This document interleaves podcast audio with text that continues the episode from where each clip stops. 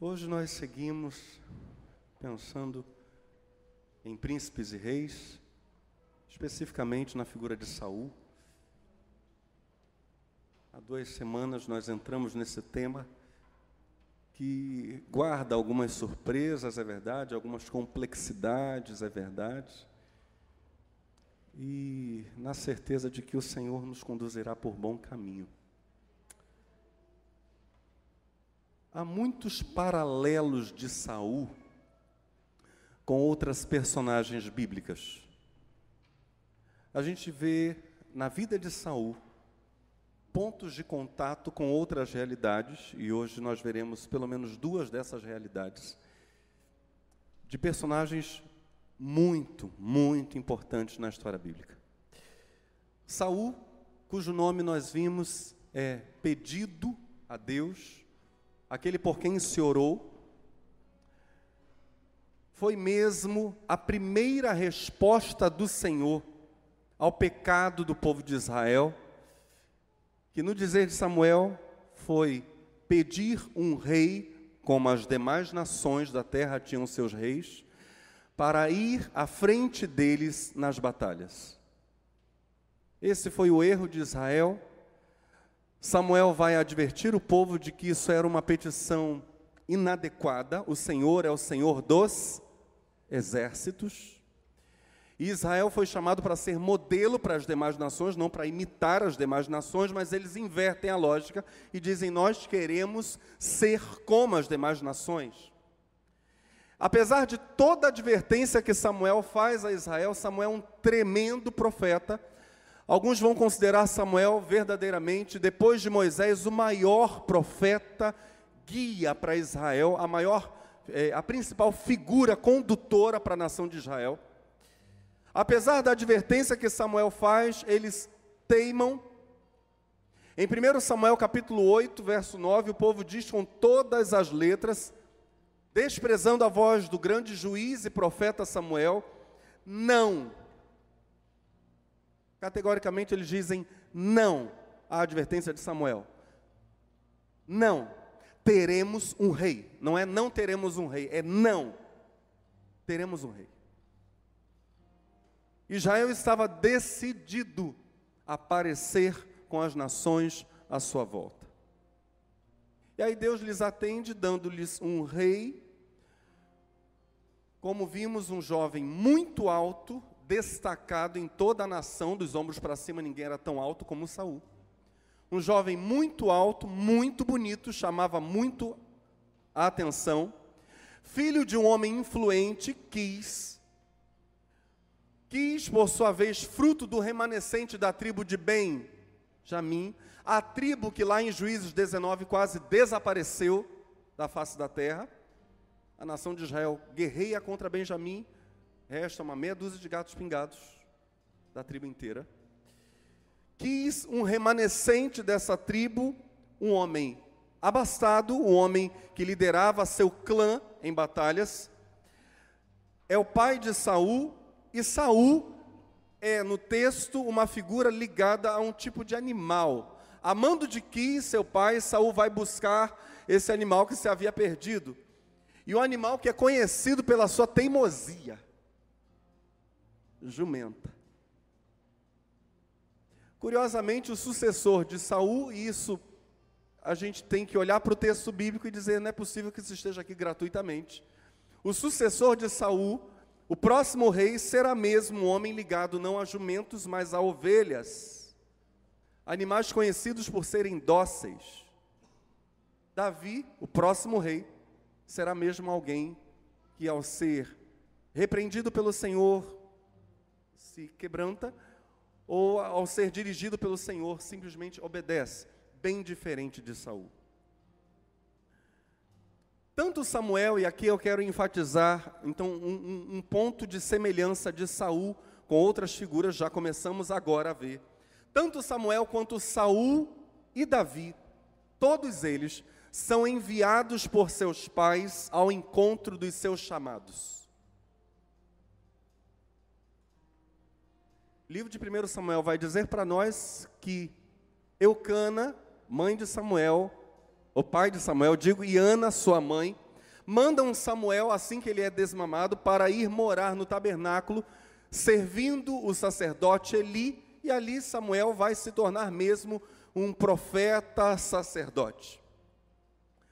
Lembrando que Ana e Eucana eram da tribo de Levi, então Samuel poderia, teoricamente, de algum modo, trabalhar no tabernáculo.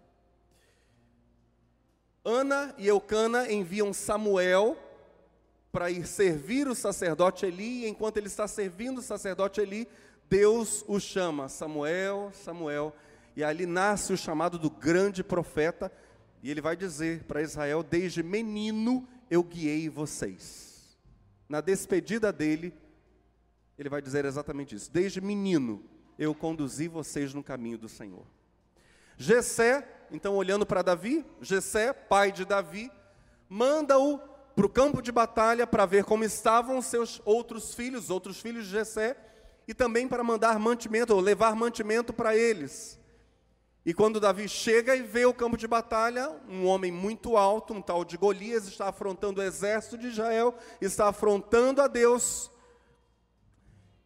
E Davi se enciuma de Deus e diz: Não, isso não vai ficar assim ele sai para a batalha com pedrinhas, vocês conhecem a história, pedrinhas e uma funda, vence o gigante, mas esse é o início mesmo do chamado real de Davi. Ele vai crescer em popularidade, será reconhecido por toda a nação, por seu povo, como um grande líder.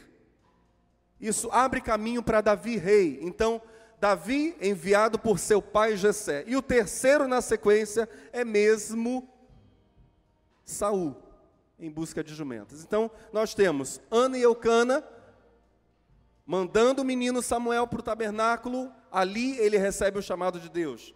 Nós temos Davi sendo mandado por Jessé para o campo de batalha, ali ele recebe indiretamente o chamado de Deus e passa a ser honrado na sua nação como futuro rei, enviado por seu pai. Saul, enviado por Quis para resgatar as jumentas, vai se encontrar com Samuel profeta. Samuel irá ungí-lo rei, dizer que ele é o escolhido para ser o primeiro rei da nação de Israel. Os três guardam em comum essa característica: homens que foram enviados por seus pais, e ao serem enviados por seus pais, receberam o chamado de Deus para as suas vidas.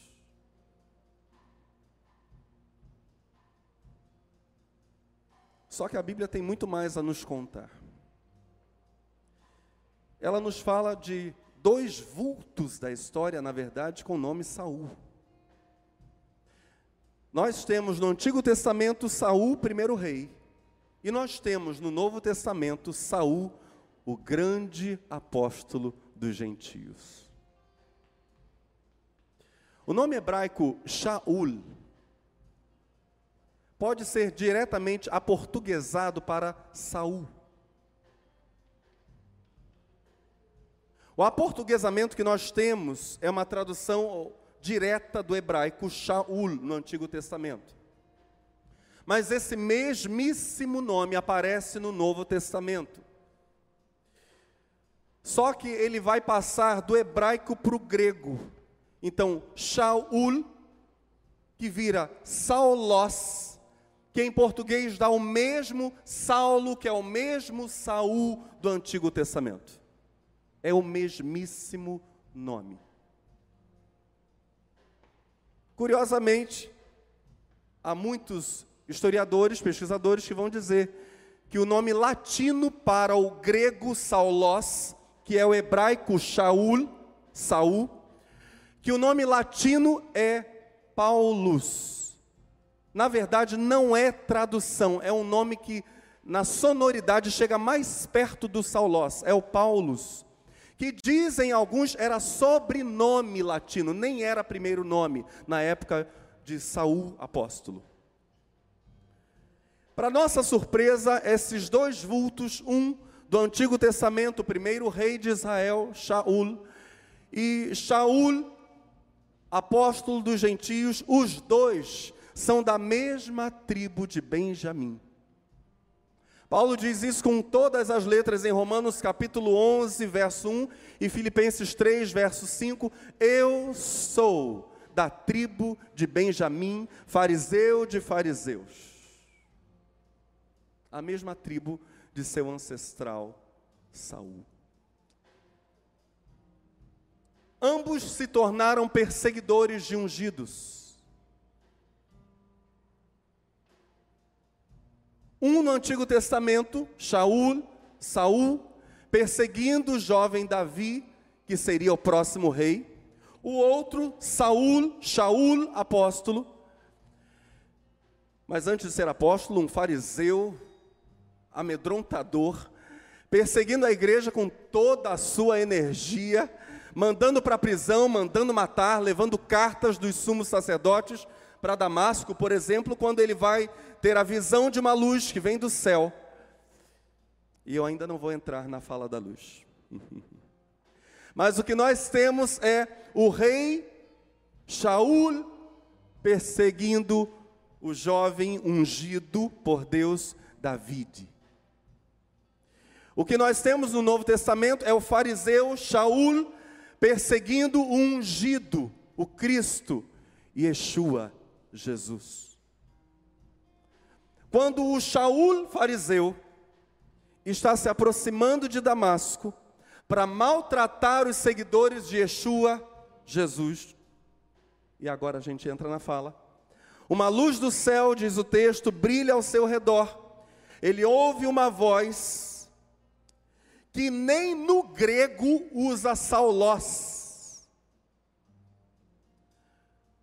O vocativo aqui é Saul, Saul, ti medioques. Saul, Saul, por que você está me perseguindo? Saul, Saul, por que me persegues? Interessante que essa fala de Yeshua no caminho de Damasco é mesmo é o mesmo sentimento do coração de Davi. Quando Saul, o outro Saul, o que estamos estudando, o persegue. A fala no caminho de Damasco é válida para os dois.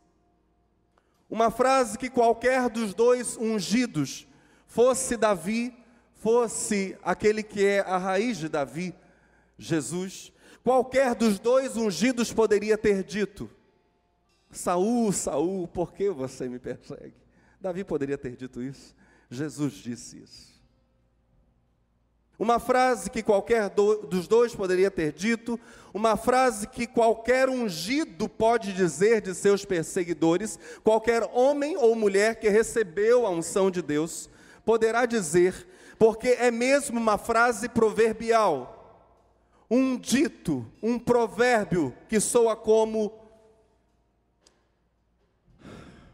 Você que foi pedido a Deus, você que é uma dádiva de Deus, Saul, Saul, por que você me persegue? Apesar de nome latino de Paulo, ou Paulo, Paulus.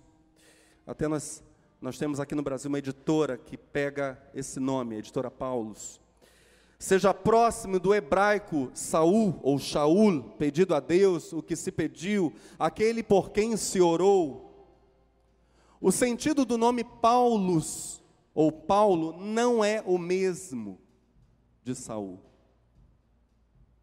Enquanto Saul é aquele que foi pedido a Deus, Paulo é baixo ou curto ou pequeno. Esse nome de Paulo só passa a ser usado na primeira viagem missionária.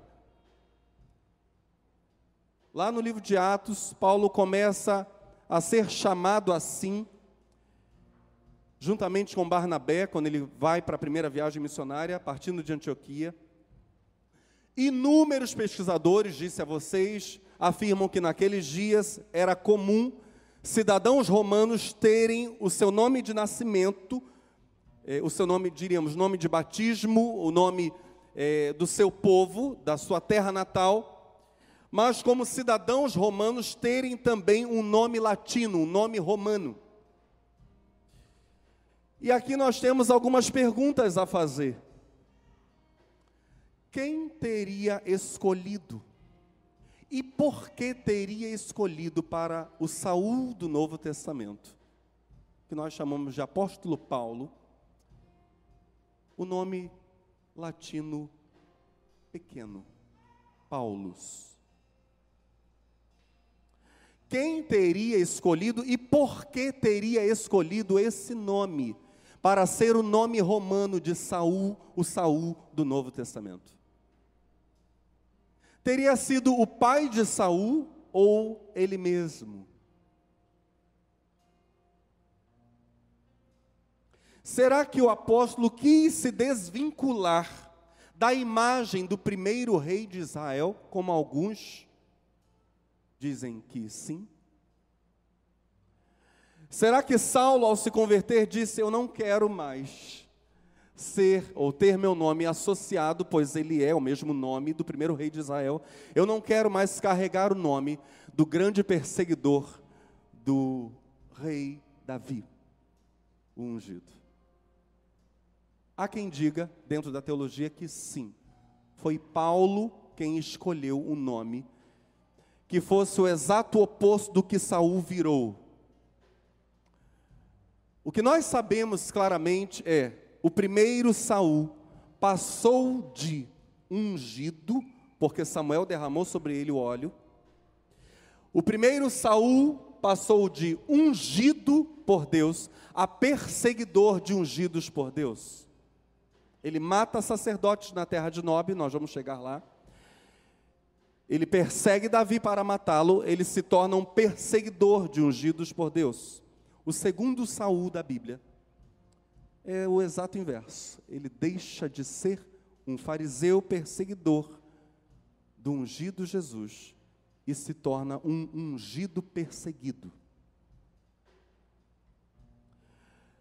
Feita essa introdução de Saul e Saul, de dois homens com o mesmo nome e histórias completamente distintas, nós voltamos para 1 Samuel e nós vamos bem devagarinho, meus irmãos. Estamos juntos?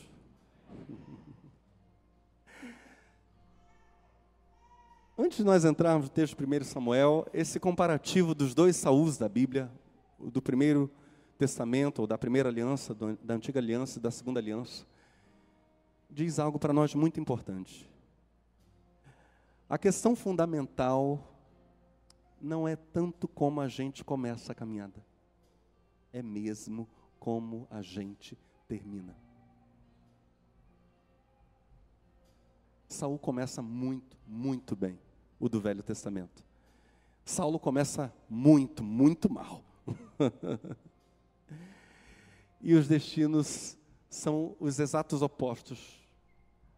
As rotas mudam de ambos. Um ungido perde tudo, tendo tudo para dar muito certo. E o outro que não tinha nada, que se opunha a Cristo, se torna o maior apóstolo da história. Saul e Saul. Independente do que nós vamos ver agora, preserva a unção que Deus te deu. Não se distraia com coisa nenhuma, preserva essa unção. Nós encerramos na semana passada aquela fala tremenda de Samuel, na qual ele ocultamente, talvez até para si próprio, como profeta que ele era, os profetas por vezes falavam de coisas que só quem vivesse o cumprimento entenderia. Aliás, nós vimos isso lá no início do estudo de Apocalipse. É altamente duvidoso que os profetas entenderam coisas que eles mesmos anunciaram, por vezes. Mas essa fala tremenda de Samuel revela de um modo oculto para Saul, mas evidente para nós, o fato de que a Trindade Santa quer acompanhar a vida daquele ou daquela que recebe a unção de Deus. O Pai, o Filho, o Espírito Santo querem estar na vida de todo aquele, toda aquela, toda aquela que recebe a unção de Deus e quer estar até o fim. Eu gostaria de voltar para essa fala de Samuel e daqui a gente vai caminhar. Samuel, 1 Samuel capítulo 10, a partir do verso 1. Samuel pegou um vaso de azeite e o derramou sobre a cabeça de Saul. Então ele o beijou e disse: O Senhor está ungindo você como príncipe sobre a sua herança, o povo de Israel. Hoje, quando você se afastar de mim, encontrará dois homens junto ao túmulo de Raquel, no território de Benjamim, em Zelza. Eles lhe dirão: Já foram achadas as jumentas que você foi procurar. E eis que agora o seu pai já não pensa no caso delas e está aflito por causa de vocês, dizendo: Que posso fazer por meu filho? Nós vamos pincelar isso aqui, lembrando que o túmulo de Raquel em Zelza é mesmo o lugar em que Jacó perde sua mulher, porque está dando à luz e tendo hemorragia, perde muito sangue. Na peregrinação ela dá à luz Benoni, é o nome que ela põe na criança, filho da minha dor, da minha aflição. E Jacó muda o nome da criança e diz: Não, eu vou me consolar nessa criança será chamado não Benoni, mas Benjamim, filho da minha consolação. O pai se consola no seu filho. E Samuel vai dizer para Saul, lá junto ao túmulo de Raquel, a matriarca da tua tribo, porque foi dela que nasceu Benjamim, pai da tua tribo, Lá junto ao túmulo de Raquel haverá homens que dirão para você: as jumentas já foram encontradas e agora o pai te deseja. Isso é uma parábola para nós, não para Saul. Saul jamais entenderia isso. Isso está dito por causa de mim e de você. O pai se preocupa conosco. Em segundo lugar, Samuel vai dizer: ao seguir adiante, você chegará ao carvalho de Tabor. Ali virão ao seu encontro três homens que vão subindo a Deus em Betel. Um estará levando, diga comigo, três cabritos. Outro, diga comigo, três pães. E o outro, um, diga comigo, odre de vinho.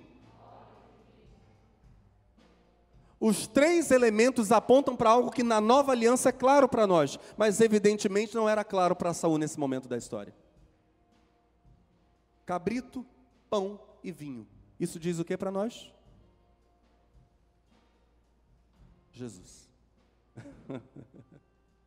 não é em vão, não é à toa, não é sem motivo, que Jesus vai dizer mesmo para os discípulos no caminho de Emaús: tudo o que os profetas disseram, disseram a meu respeito.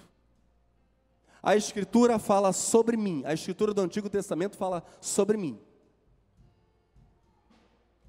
E curiosamente, esses homens que estão indo para Betel cultuar a Deus, e o que eles estão levando é parte da oferta a Deus. Curiosamente, eles irão saudar você, diz Samuel, e lhe darão dois pães que você deve aceitar. Ainda há uma ordem de Samuel aqui. Apesar de os pães serem pães para oferta, ou seja, não seria lícito a você, Saul, comê-los, mas neste caso será, porque o Senhor quer que você participe dessa comunhão, a comunhão do culto, que para nós cristãos é a comunhão do corpo de Cristo, a comunhão do Cordeiro. Samuel prossegue nessa profecia extraordinária, dizendo: Então você seguirá para Gibeá Elohim, onde está a guarnição dos filisteus. E olhando para essa revelação dada por Samuel, que para nós fala claramente da Trindade, ainda que para Saul não fosse claro isso, a gente está vendo que falta uma pessoa da Trindade nessa narrativa. Tem o Pai, tem o Filho, mas falta o Espírito Santo. E Samuel vai dizer: ao entrar na cidade, você encontrará um grupo de profetas que descem do lugar alto. Eles estarão tocando liras, tambores, flautas e harpas e estarão profetizando.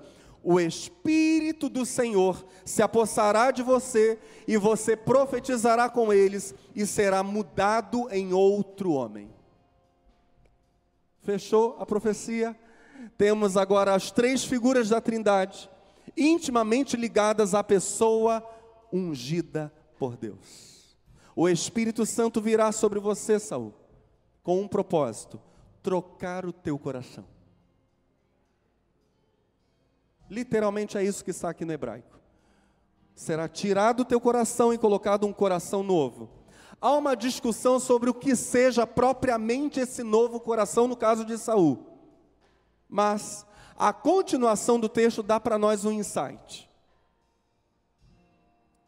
Quando estes sinais se cumprirem, faça o que a ocasião exigir, porque Deus está com você. E aqui Samuel dá uma instrução que é a instrução fatídica para Saul. Vá na minha frente para Gilgal. Eis que eu descerei para junto de você. E Gilgal tem uma figura muito importante na história de Israel. Depois que eles saem do Egito e entram na terra prometida, eles estabelecem a aliança com Deus em Gilgal. Gilgal é o lugar onde o reino de Deus se estabelece na vida de Israel. E Israel se entende como nação de Deus. Novamente em Gilgal algo importante acontecerá, a inauguração da monarquia é essa terra própria para isso. Então, é, Samuel vai dizer: Vá na minha frente para Gilgal, eis que eu descerei para junto de você, a fim de oferecer holocaustos e apresentar ofertas pacíficas. Espere sete dias, até que eu venha para junto de você e diga o que você deve fazer.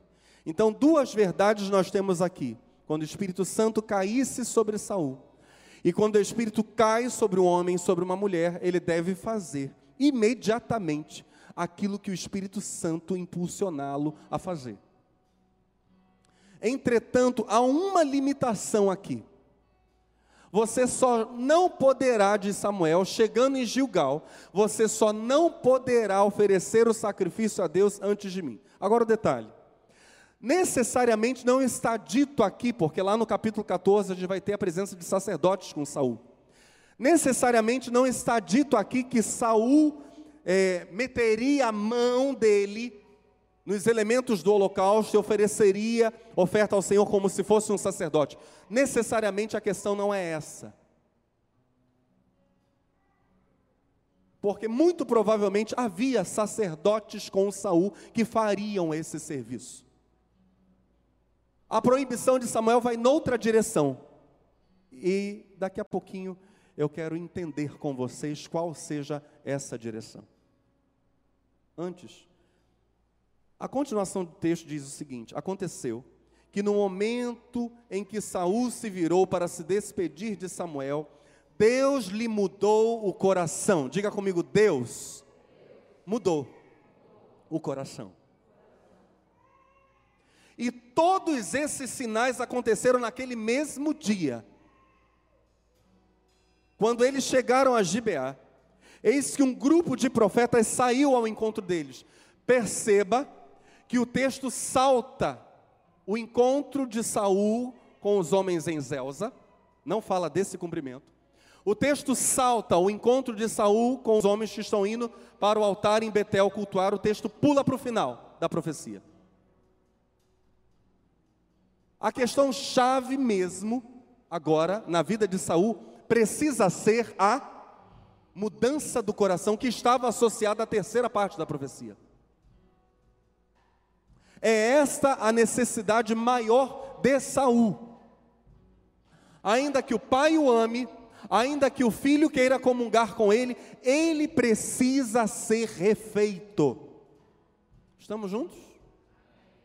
O texto salta para o final da profecia. E agora a gente vai lá. Quando eles chegaram a Gibeá, eis que um grupo de profetas saiu ao encontro deles. O Espírito de Deus se apossou de Saul e ele profetizou no meio deles. Todos os que já o conheciam, vendo que ele profetizava com os profetas, perguntavam uns aos outros: Que é isso que aconteceu com o filho de Quis? Quis era um homem de importância na sociedade benjamita? Sim, o texto diz isso expressamente. Era um homem de renome, expressão que só é usada em relação a Boaz no Antigo Testamento. Um homem de renome. Que é isso que aconteceu com o filho de Quis. E essa observação é mesmo, olha só, há uma nota pejorativa na fala aí. Porque, meus irmãos, a unção de Deus. Quantos aqui querem a unção do Espírito Santo? A unção de Deus, por vezes, expõe um homem, uma mulher, um jovem, a ser taxado de louco, ridículo e inconveniente. Há, um, há um, uma nuance pejorativa aqui que está acontecendo com o filho de Quis?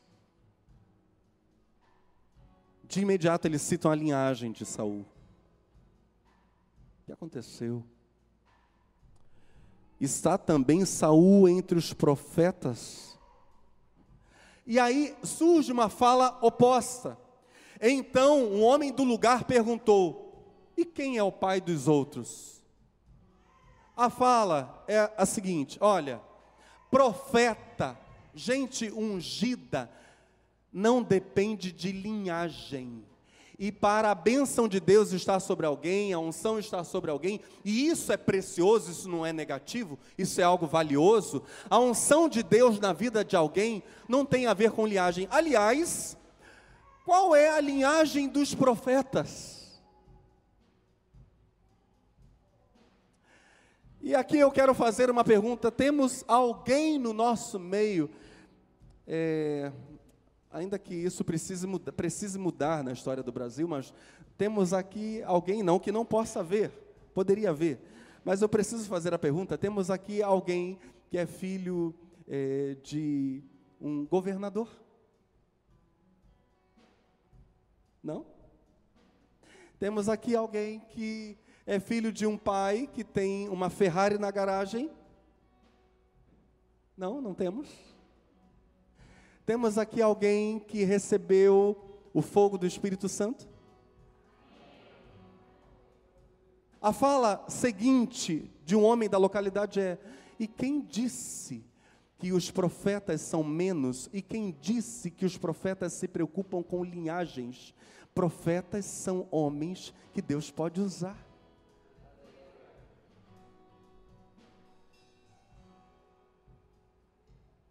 Quem é o pai dos profetas? Por isso surgiu este provérbio. Então, a coisa já começa a ficar meio dividida aqui. Está também Saul entre os profetas? E depois de profetizar, Saul seguiu para o alto do monte. O tio de Saul perguntou a ele, ao seu servo: Aonde vocês foram? Saul respondeu: Fomos procurar as jumentas e quando vimos que não apareciam, fomos falar com Samuel. Então o tio de Saul disse: Conte-me, por favor, o que Samuel disse a vocês.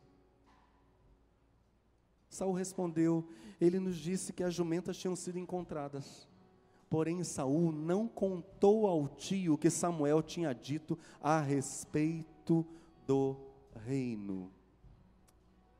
Meus irmãos, eu disse a vocês que ainda não diria o problema real da ordem de Samuel. Mas eu acho que essa ordem já pode ser aberta. Saul é tomado pelo Espírito Santo. Saul começa a profetizar. Surge uma pergunta, um questionamento. Em Israel está também Saul entre os profetas. Saul chega a seu tio, voltando para casa, o tio diz: onde vocês foram, ele conta que teve contato com Samuel, não conta toda a fala de Samuel, não relata a unção, lembrando que quando Samuel derrama o azeite sobre Saul, pede até que o servo de Saul se afaste. A coisa é totalmente íntima. Saul respeita a intimidade da coisa. Saul aceita que a unção é algo é muito da relação mesmo dele com Deus. Saul ainda é um homem que não está em busca de brilho e purpurina. Ele apenas tem uma promessa, ele tem um chamado, ele recebeu a unção. E ele não pode esquecer uma coisa. Samuel, o profeta, é figura chave para as ações de Saul. Saul cultua com Samuel ao lado. Saul oferece sacrifício a Deus com Samuel ao lado. Saul vai guerrear conversando com Samuel, porque em seu tempo Samuel era a mesma grande autoridade espiritual ainda. O problema da fala de Samuel, do mandamento de Samuel para Saul, não era outro senão a presença de Samuel. Nem que haja sacerdotes com você para oferecer o sacrifício, Saul espere sete dias. Quando eu chegar, ofereça o sacrifício a Deus. Meus irmãos, eu disse a vocês lá atrás, começando com Moisés,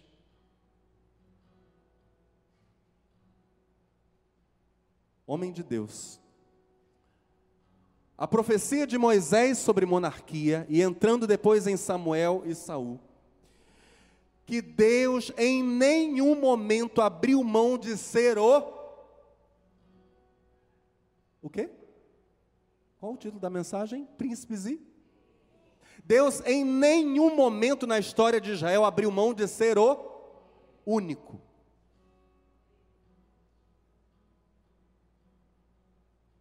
E ele exerce esse reinado na figura sacerdotal em união com a figura do rei a figura profética em união com a figura do rei. E isso também traz lição para nós.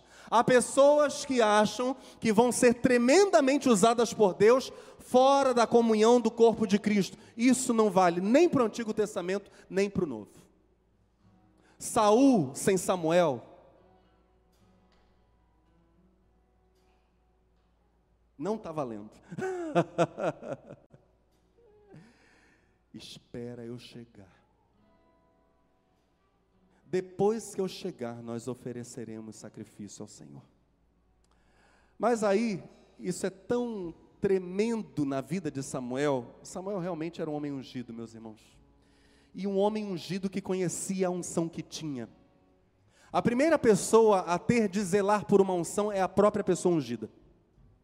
E Samuel zela por essa unção, em 1 Samuel capítulo 10, verso 17. Samuel convoca o povo para comparecer diante do Senhor em Mispa. E aqui ele vai fazer o seu discurso, começar um processo de transição. E disse aos filhos de Israel: Assim diz o Senhor, o Deus de Israel eu tirei Israel do Egito e os livrei das mãos dos egípcios e das mãos de todos os reinos que os oprimiam, mas hoje vocês rejeitaram o seu Deus, que os livrou de todos os seus males e trabalhos. Vocês lhe disseram: Não, queremos um rei sobre nós. Agora, pois, reúnam-se diante do Senhor por tribos e grupos de milhares. O povo vai chegar diante de Samuel e Samuel vai dizer: Olha, Cada tribo agora se agrupe. Samuel irá fazer um sorteio diante do povo, lançar sortes. Ele já havia ungido quem como rei? Ué, então para que, que ele vai fazer isso aqui? Ele não irá ungir Saul na frente do povo. ele irá notificar o povo que o rei seria Saul e vai demonstrar isso por fé, pedindo a Deus um sinal na frente de todo o povo, e o sinal será dado. O texto diz: Samuel fez com que todas as tribos se aproximassem, e a tribo sorteada foi a de Benjamim. Oh, que coincidência! Verso 21, então Samuel chamou a tribo de Benjamim pelas suas famílias, e foi indicada a família de Matri. E da família de Matri foi indicado Saul, filho de Quis. Samuel diz: Agora vocês vão ver quem Deus escolheu para ser o rei. Vamos sortear? Das doze tribos. Não foi com papelzinho, não. Naquela época não tinha papel ainda. Foi com as pedras, urim e tumim, luzes e perfeições usadas pelo sumo sacerdote, jogadas as pedras, lançou as pedras. A posição das pedras era o sim sim ou não, possivelmente, para cada uma das tribos. Não, Judá, não. Ruben, não. Levi, não. Simeão, não. Naftali, não. Gad, não. Azer, não. Benjamim, opa, sim, Benjamim. A família de Ner, não. A família de Matri, sim. Homens da família de Matri, por favor, deem um passo à frente. Fulano, Ciclano, Beltrano, Ciclano não, Beltrano não, Saul sim. No meio de toda a multidão de Israel ficou claro o que Saul já sabia. O que Samuel já sabia. Samuel sabia da unção que tinha. Só que Saul não estava ali. Porque o texto diz que Saul se escondeu. Quando começa o sorteio e ele sabe que será ele o rei, ele some. da família de Matri foi indicado Saul, filho de Quis, mas quando procuraram não puderam encontrá-lo. Então perguntaram ao Senhor se aquele homem já havia chegado ali. E o Senhor respondeu: Ele está aí, escondido entre a bagagem está no meio das coisas que o povo trouxe. Isso é um mau sinal. Se nós vimos várias virtudes de Saul, se Saul é um homem que não quer estrelismo, não querer estrelismo é uma coisa, fugir da sua responsabilidade, do seu chamado, é outra completamente diferente. Ninguém que foi chamado por Deus poderá se esconder do seu chamado.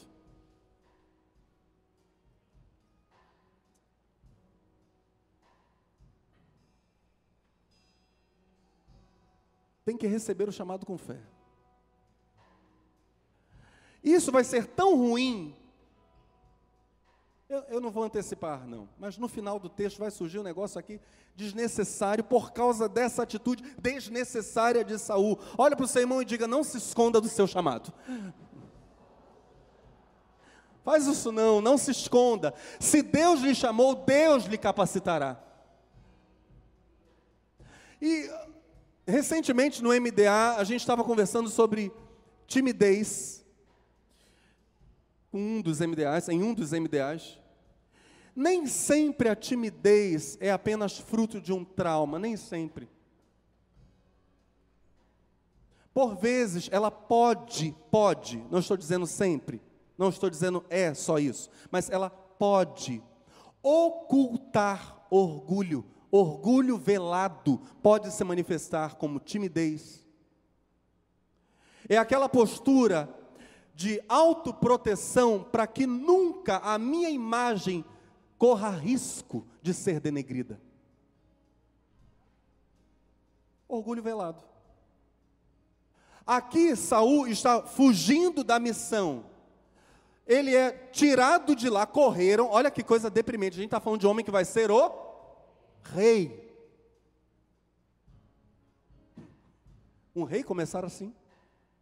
Então correram e o tiraram de lá. Ele ficou em pé no meio do povo, era o mais alto de todos, era um gigante. Luan, fica de pé aí, por favor, filho. Vamos imaginar essa alturinha. Oh, só para comparar, Zuleida, fica em pé, por favor.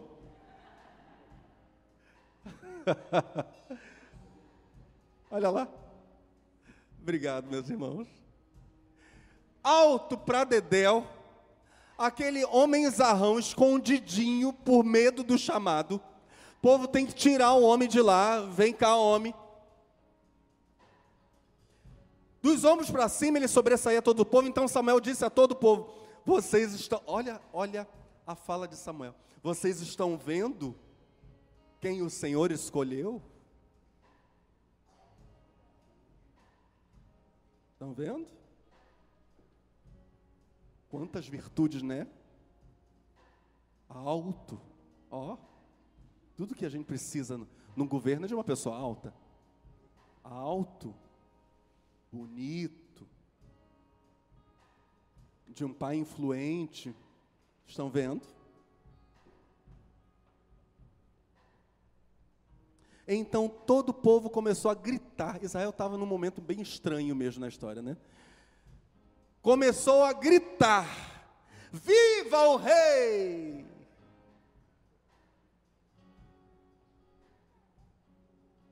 Eu imagino, e Samuel vai amar Saul profundamente. Profundamente. Desde o encontro dele, na verdade, creio desde quando o Senhor no dia anterior fala para ele que Saul viria em busca das jumentas. O coração de Samuel já começou a ser atraído por Davi, é, por Saul, digo. Ainda que ele soubesse, no fundo, que não daria boa coisa. Por mais de uma vez Samuel vai dizer: vocês rejeitaram o Senhor. Samuel explicou ao povo o direito do reino, escreveu num livro e o pôs diante do Senhor. Então Samuel despediu todo o povo, cada um para a sua casa. Também Saul foi para a sua casa em Gibeá. Com ele foi uma tropa de homens cujo coração Deus havia tocado, afinal de contas ele era ungido. No meio dessa confusão, porque há uma complexidade aqui, um povo que rejeita Deus como rei, tem um rei dado por Deus, a quem Deus vai ungir, e Deus vai colocar pessoas para auxiliarem esse rei, porque na sua infinita misericórdia, na sua graça, Deus espera que, mesmo em meio ao desacerto humano, ou, ou do meio do desacerto humano, saia algo bom. Deus é misericordioso não dá para não ver misericórdia aqui. O Senhor coloca homens para ajudarem Saul, mas verso 27 chegamos numa reação óbvia diante da covardia de Saul. Mas alguns homens malignos, homens de Belial, disseram: Como poderá este homem nos salvar? Lógico.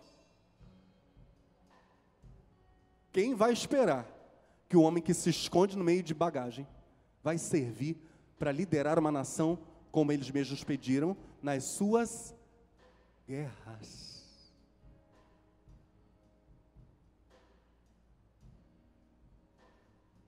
Eles precisavam de alguém mais valente, não? Como poderá este homem nos salvar? Meus irmãos, eu preciso enfatizar isso. Quem aqui crê que foi chamado por Deus para uma missão específica? Se você se mostrar frouxo no dia da angústia, a sua força, diz a Escritura, será pequena.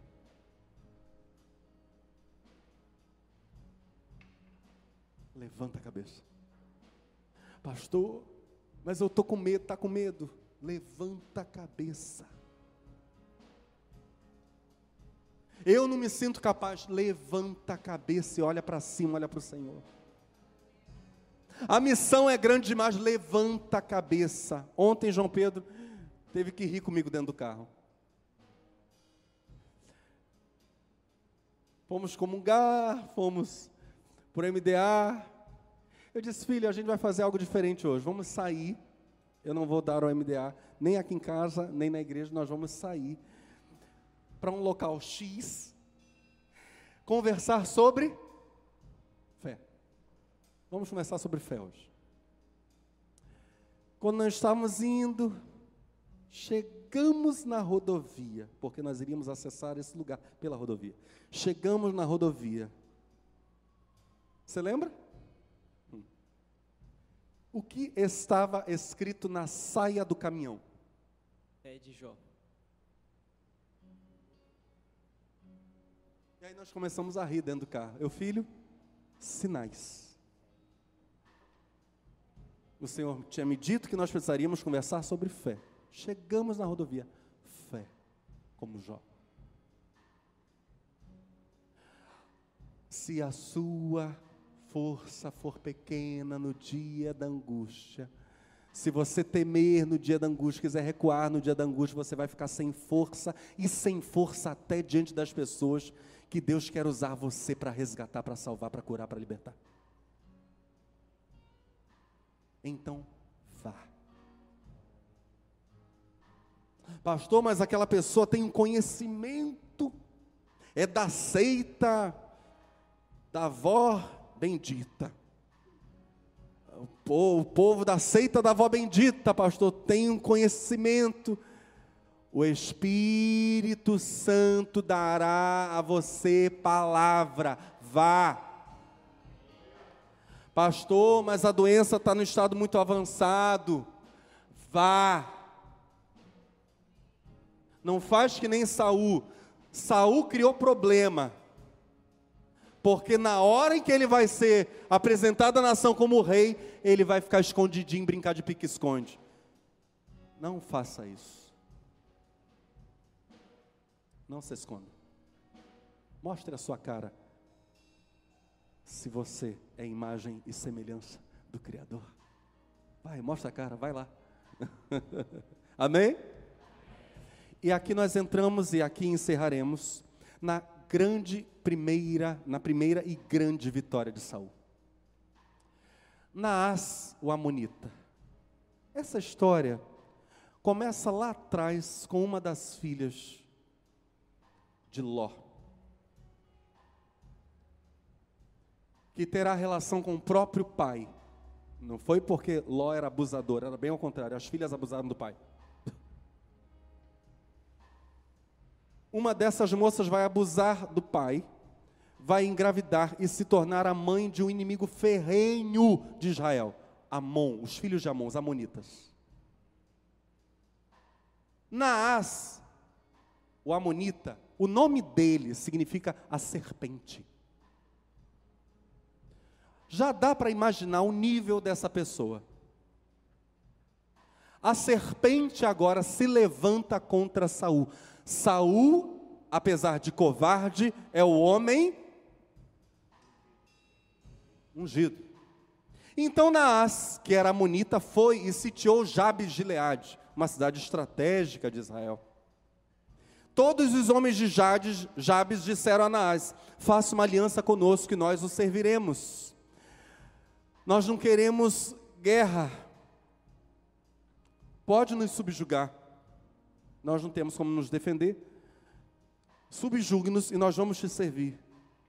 Porém, Naás, o Amonita, respondeu: Farei aliança com vocês, sob a condição de que seja vazado o olho direito de cada um de vocês. Assim trarei vergonha sobre todo Israel. O que esse homem está dizendo para o povo de Deus de Jabes de Leade? Um guerreiro na mão direita impunha a sua, na esquerda o escudo. O escudo, frequentemente na batalha, tapava a visão. Então, para o ataque, o olho principal era mesmo o olho direito. Naás está dizendo: Eu vou inutilizar vocês para a guerra. Aceito que vocês me sirvam para nunca nunca mais poderem se levantar contra mim. Fiquem cegos do olho direito, sejam incapazes de lutar. Trato feito, eu não dizimo vocês. Então os anciãos de Jabes lhe disseram: dê-nos sete dias. Sete dias para enviar mensageiros por todo o território de Israel. Já que você quer nos subjugar e humilhar todo Israel, permita que Israel te dê uma resposta.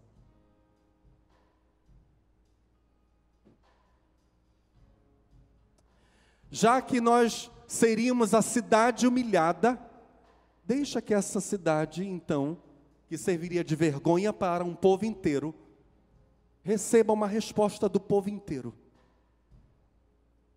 Estamos juntos? Se não houver ninguém que nos livre, ou seja, se Israel for mesmo digna de tamanha ver, então nos entregaremos a você.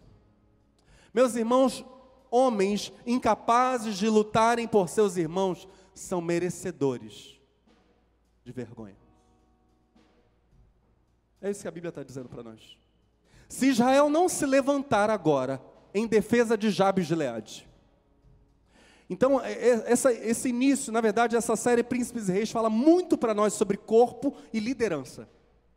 Liderar e espírito de corpo. Se Israel não se levantar em favor de Jabes, Israel merece o opróbrio. Quando os mensageiros chegaram a Gibeá, onde morava Saul, afinal de contas ele era o rei, relataram este caso ao povo. Saul não estava, não recebeu em primeira mão a notícia. Olha o que vai acontecer. Então todo o povo chorou em alta voz. Eis que Saul voltava do campo, atrás dos bois, e perguntou: Que tem o povo? Por que estão chorando? Então lhe contaram que os homens de Jabes haviam relatado. Quando Saul ouviu estas palavras, o espírito de Deus se apossou dele. Saul a Bíblia fala mais sobre o Espírito Santo vindo sobre ele até do que vindo sobre Davi. Em sequência, em poucos capítulos, três vezes o Espírito Santo vem sobre ele. Puf. Deus é misericordioso, meus irmãos. Deus é misericordioso, Deus é amor. Aquele que não ama não conhece a Deus. Deus é amor. Quando Saul ouviu estas palavras, o Espírito de Deus se apossou dele e ficou furioso. Agora, essa figura é extraordinária. Pegou uma junta de bois, cortou-os em pedaços e os enviou a todo o território de Israel por meio de mensageiros que dissessem: Assim se fará com os bois de todo aquele que não seguir Saul e Samuel. Saul está agora entendendo que ele precisa do profeta ao lado dele. É Saul e Samuel na batalha. Agora, a fala é extraordinária pelo seguinte: se nós voltarmos lá para Juízes 19, aquele terrível texto do levita e a sua concubina, quando a tribo de Benjamim quase desaparece do mapa, o levita esquarteja o cadáver da sua concubina, manda pedaços do corpo dela para as diversas tribos, convocando Israel para dar uma resposta à altura ao ultraje feito pela tribo de Benjamim, a tribo de Saul. Israel se levanta, os anciãos dizem: Deem-se-nos os homens que violentaram e mataram a esposa do levita. E os homens de Benjamim acobertaram o crime, disseram: não, são nosso povo. Não vamos entregar para serem condenados, não. Vamos para a guerra. Todas as tribos se levantam contra a tribo de Benjamim, Benjamim quase desaparece do mapa. Mas a convocação que o levita fez foi com pedaços de um ser vivo. Agora Saul faz a mesma coisa e ele era da tribo de Benjamim. Os anos se passaram, agora ele pega duas juntas de bois, uma junta de bois, digo, dois bois, corta esses bois em pedaços, como quem estivesse dizendo: Vocês se lembram, Israel, que anos atrás a minha tribo quase foi varrida do mapa, com um sinal muito parecido com esse que eu estou dando a vocês pedaços de um ser vivo. Agora, é hora de nós nos unirmos, eu benjamita estou convocando vocês para a batalha contra a serpente chamada Naas. Temos alguém pronto para a guerra?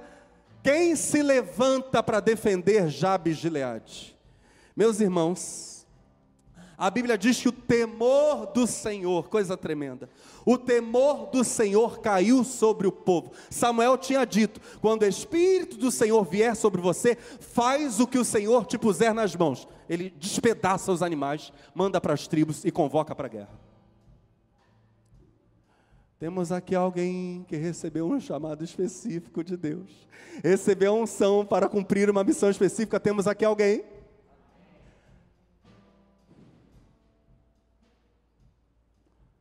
se cumprirmos o chamado com ousadia,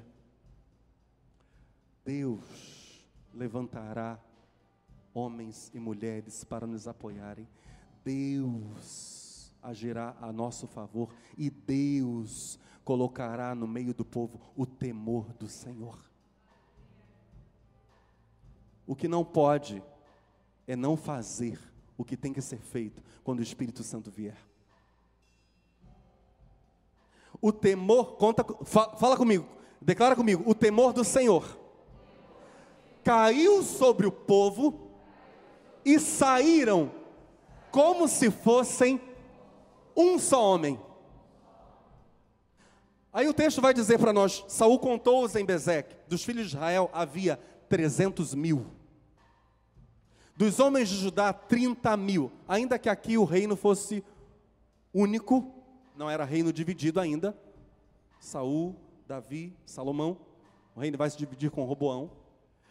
Ainda que fosse reino unido, a possibilidade é que parte esse relato ou parte dele tenha sido feito já na época do exílio e por isso aqui aparecem Judá e Israel, OK? Então só um dado histórico para a gente poder se situar. Então disseram aos mensageiros que tinham vindo de Jabes: Digam aos homens de Jabes de Leade que amanhã, quando o sol aquentar, vocês serão socorridos. Os mensageiros foram, anunciaram isso aos homens de Jabes, e estes se alegraram. Então disseram aos amonitas: Amanhã nós nos entregaremos. E vocês poderão fazer conosco o que bem quiserem.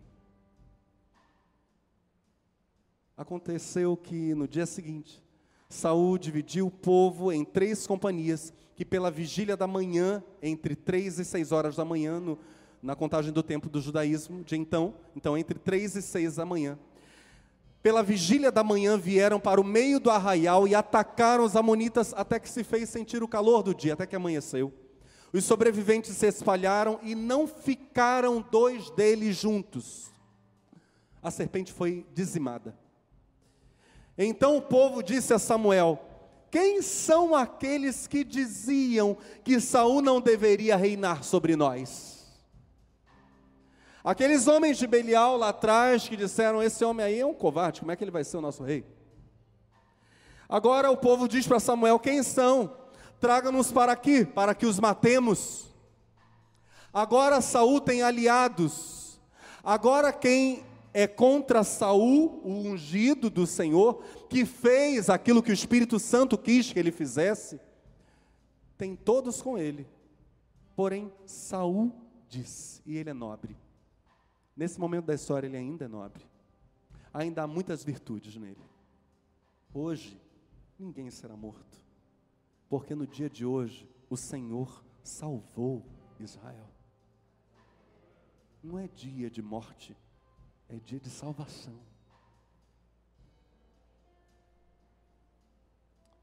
E Samuel disse ao povo: Venham, vamos a Gilgal, sempre Gilgal, e renovemos ali o reino, vamos lá. E todo o povo, todo o povo, 330 mil pessoas estavam na guerra. Nós não sabemos exatamente o que, que é esse todo aqui. Se nós temos mais gente ainda, até quem não guerreou, se nós temos até mulheres e crianças agora, mas o que nós temos é todo o povo vai para Gilgal, onde proclamam Saul seu rei diante do Senhor a cuja presença trouxeram ofertas pacíficas, e Saul muito se alegrou ali com todos os homens de Israel. Aleluia. cumpre o teu chamado. Cumpre o teu chamado, cumpre a missão que Deus está pondo nas tuas mãos. Pastor, eu ainda não sei qual é a missão. Eu gosto de uma fala de Rick Warren sobre isso. Para pessoas que ainda não sabem exatamente o que devem fazer, ué, então faça tudo o que te vier às mãos para fazer. E aí, enquanto você estiver servindo ao Senhor, Talvez por alguma determinada coisa o seu coração começará a pegar fogo e você vai dizer: Meu Deus, é isso aqui que o Senhor quer que eu faça? E o Espírito Santo então vai te confirmar, dizendo: Sim, é isso aqui. Mas o que não pode é nós ficarmos com os braços cruzados, nos escondermos no meio da bagagem, ou dizendo que não somos capazes de fazer aquilo que Deus nos confiou, ou acharmos até que Deus não nos confiou coisa nenhuma para fazer. No reino de Deus, Todos nós temos um chamado. Não há ninguém no reino de Deus sem uma missão a cumprir. Olha para o seu irmão e diga: em nome de Jesus, avance. Avance. Não olhe para trás. Por favor, fique de pé no seu lugar.